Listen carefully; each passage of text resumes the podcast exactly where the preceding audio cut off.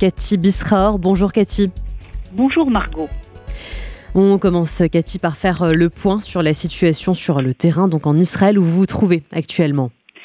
Oui, alors sur le terrain, d'abord euh, au niveau de ce qui se passe euh, dans la zone près de euh, Gaza, le porte-parole de Tzahal a dit que la zone était sous contrôle israélien à 98%. C'est le terme qu'il a utilisé. Qu'est-ce qu'il veut dire par là, le porte-parole de Tzahal Il veut dire que la plupart des terroristes qui se trouvaient encore dans la zone ont été soit éliminés, soit ont été arrêtés, mais ce n'est pas du 100% comme on peut entendre. C'est-à-dire qu'il y a encore des terroristes qui se trouvent dans certaines localités. C'est pour cela que l'on voit ci et là toutes les quelques heures des Mais encore une fois, la situation est sous contrôle selon le porte-parole de Tzal et à chaque fois qu'il y a un terroriste qui est repéré, il est éliminé très rapidement. Au niveau des tirs de roquettes sur le sud euh, du euh, pays, euh, s'il y a eu des tirs de roquettes sporadiques ce matin contre les localités qui se trouvent au sud. Par contre, hier, il y a eu des tirs intensifs dans toute la zone centre du pays notamment euh, en direction de euh, Tel Aviv. Ça a été juste même à Herzliya hier après-midi à 17h heure israélienne.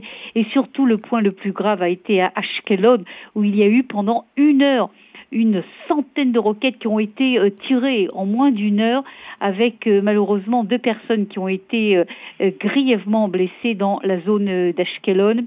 Le dernier point, c'est le bilan évidemment dramatique qui est donné de plus de 1200 euh, morts du côté israélien et la raison pour laquelle ce bilan augmente à chaque fois. On peut demander mais pourquoi euh, on n'avait pas ce bilan depuis le début C'est que euh, Tsahal rentre et les services de secours comme Zaka et comme Magad David Adom rentrent dans les Yishuvim qui ont, où ont eu lieu les massacres et les pogroms et découvrent à chaque fois des dizaines et des dizaines de corps, et d'où euh, donc ce euh, bilan euh, dramatique qui a augmenté encore ces dernières heures. Est-ce qu'on se dirige, Cathy, vers une guerre sur deux fronts? Ah, écoutez, c'est sûr que la question que vous me posez, Margot, c'est une des questions cruciales qui est posée ces dernières heures euh, en Israël. Pourquoi? Parce qu'il y a eu une série euh, d'incidents très graves euh, hier avec le nord du pays et ce matin également. Je vous rappelle que hier, des roquettes de Katyusha ont été tuées, ont été tirées en direction de plusieurs localités au nord du pays, notamment en direction de Shlomi, qui ont fait des dégâts importants, mais heureusement pas de blessés. Mais surtout, surtout, il y a eu un tir euh, de roquettes euh, Cornet. Il s'agit d'un des missiles qui est détenu par le Hezbollah. Par chance, cela n'a pas touché la force israélienne qui était visée par euh, ce tir, mais le fait que le Hezbollah ait tiré une telle arme, un tel missile, prouve que apparemment peut-être qu'ils veulent entraîner Israël en effet sur un deuxième front. L'autre incident, c'est ce matin en direction du Golan. Ça, c'est un front qu'on n'avait pas prévu, qu'on n'avait pas parlé, dont on n'avait pas parlé jusqu'à mais en tout cas ce matin, il y a eu des tirs euh, euh, du territoire syrien en direction du nord euh, du Golan.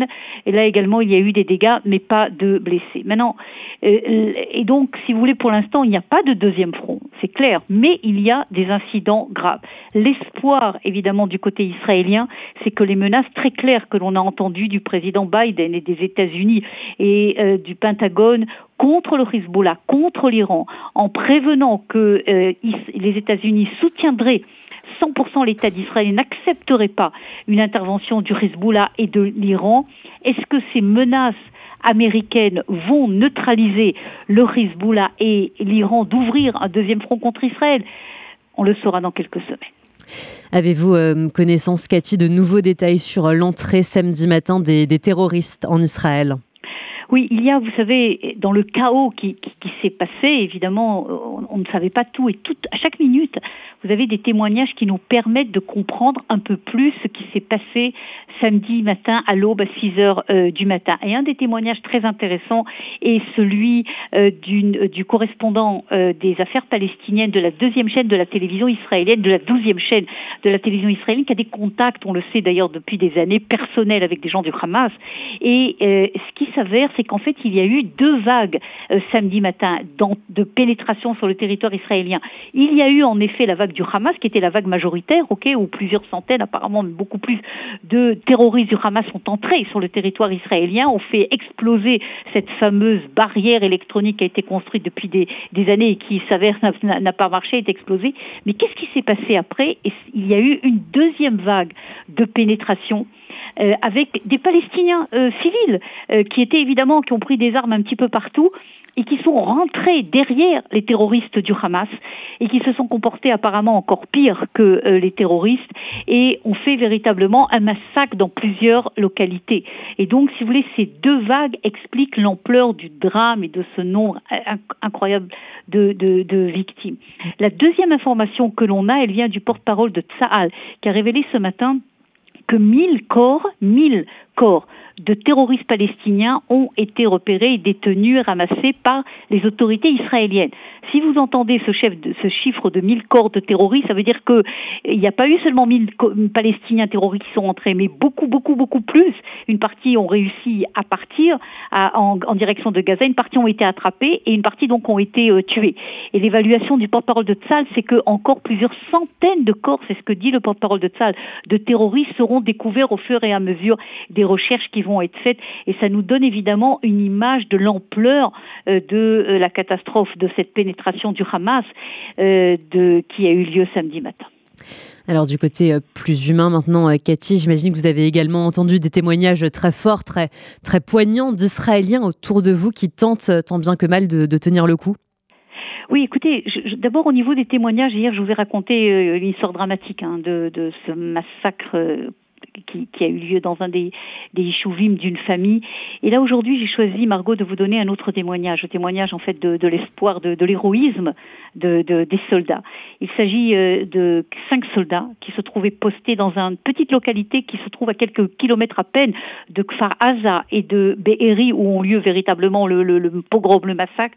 Et là, et, un des soldats a, a, tout de suite compris qu'il y avait des terroristes. Elle a ouvert le feu, mais elle raconte qu'ils étaient cinq soldats. Et tout d'un coup, ils ont vu non pas un ou deux terroristes, ils ont vu des dizaines de terroristes sont arrivés à les abattre les uns derrière les autres, avec très peu d'armes en fait. Et à un moment donné, des civils de cette petite localité de Keren Shalom sont arrivés.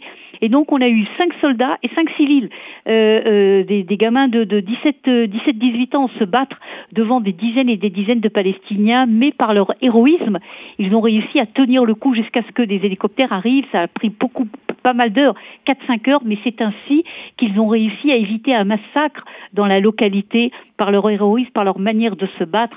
Et je suis sûre que dans les heures qui vont venir, on va entendre encore plus, encore des histoires et des histoires qui montrent que le bilan aurait pu être encore beaucoup plus euh, dramatique s'il n'y avait pas eu cet terrorisme et cette euh, réaction euh, rapide de ces soldats israéliens. Et enfin, Cathy, la dernière question que j'aimerais vous poser, c'est de savoir quel est l'état d'esprit et le moral des Israéliens ce matin, donc en Israël. Écoutez, d'abord, je peux vous dire, la première chose, c'est la, mobilisation des Israéliens. On voit quelque chose que je crois qu'on n'a jamais vu dans toutes les guerres d'Israël.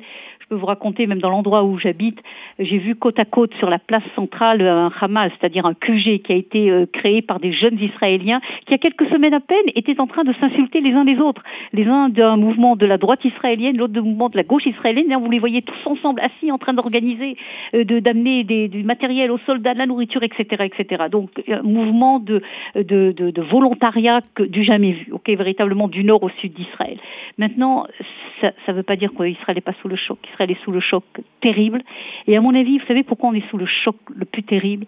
C'est qu'au début, on a dit ah c'est pire que la guerre de Kippour, c'est comme la guerre de Kippour. Après, on a dit ah c'est c'est comme la guerre, c'est pire que la guerre de Kippour parce que c'est des civils. Après, on a dit ah non, c'est pas comme la guerre de Kippour, c'est euh, euh, comme le, les pogroms de Hebron de 1929 où des Juifs avaient été euh, assassinés. Et vous savez, depuis quelques heures, lorsqu'on découvre ces corps de bébés